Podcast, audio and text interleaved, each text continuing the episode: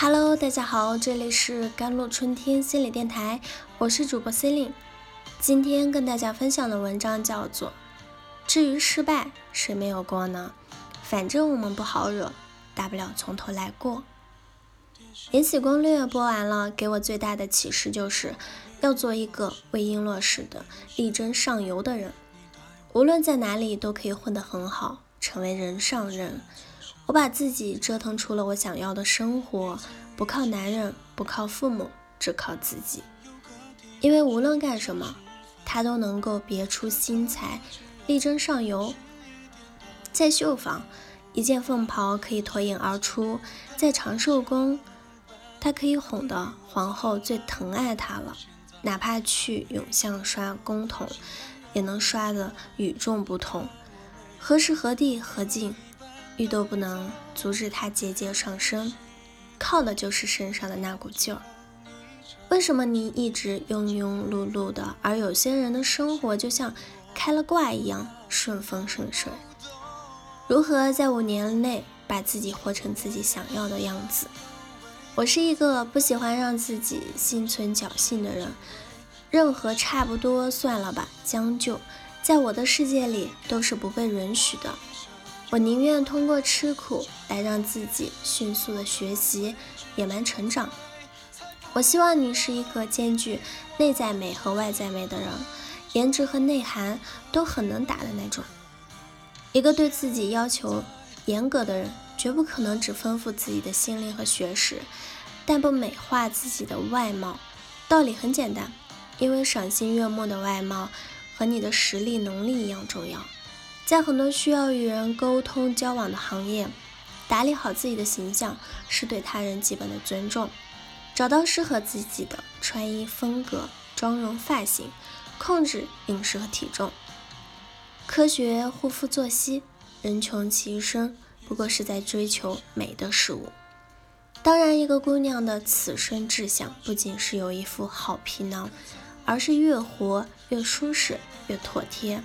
越有自己的风格和心得，并且至少在除了美貌一个领域有自己的优势。无论是花时间研究哲学正经，还是关注国际的新闻，了解投资理财，亦或是读严肃的文学，都应该是让人赏心悦目的。没有人有义务透过你不尽如人意的皮囊去窥见你丰满有趣的灵魂。头脑的填充比美貌的维持更需要日复一日的积累，但保持优雅得体，做好形象管理也是人生的必修课。你的亲密关系里到底交往着什么样的人，很大程度上影响着你的情绪和运势。一个老是给你出鬼主意，在你面前摆弄是非，向你倾倒精神垃圾的猪队友，有什么用呢？年轻的时候，生活环境和你认识的人太重要了，直接关系到了你能否有机会与贵人赏识、崭露头角，或是否一直怀才不遇、碌碌无为，决定了你会懒癌的拖延症一叹不起，还是朝气蓬勃、生机勃勃。如果一个寝室的人都爱睡懒觉、逃课、葛优躺。再自觉自律的人也会耳濡目染的，温水煮青蛙渐渐的被磨掉了清早脱离被窝的动力。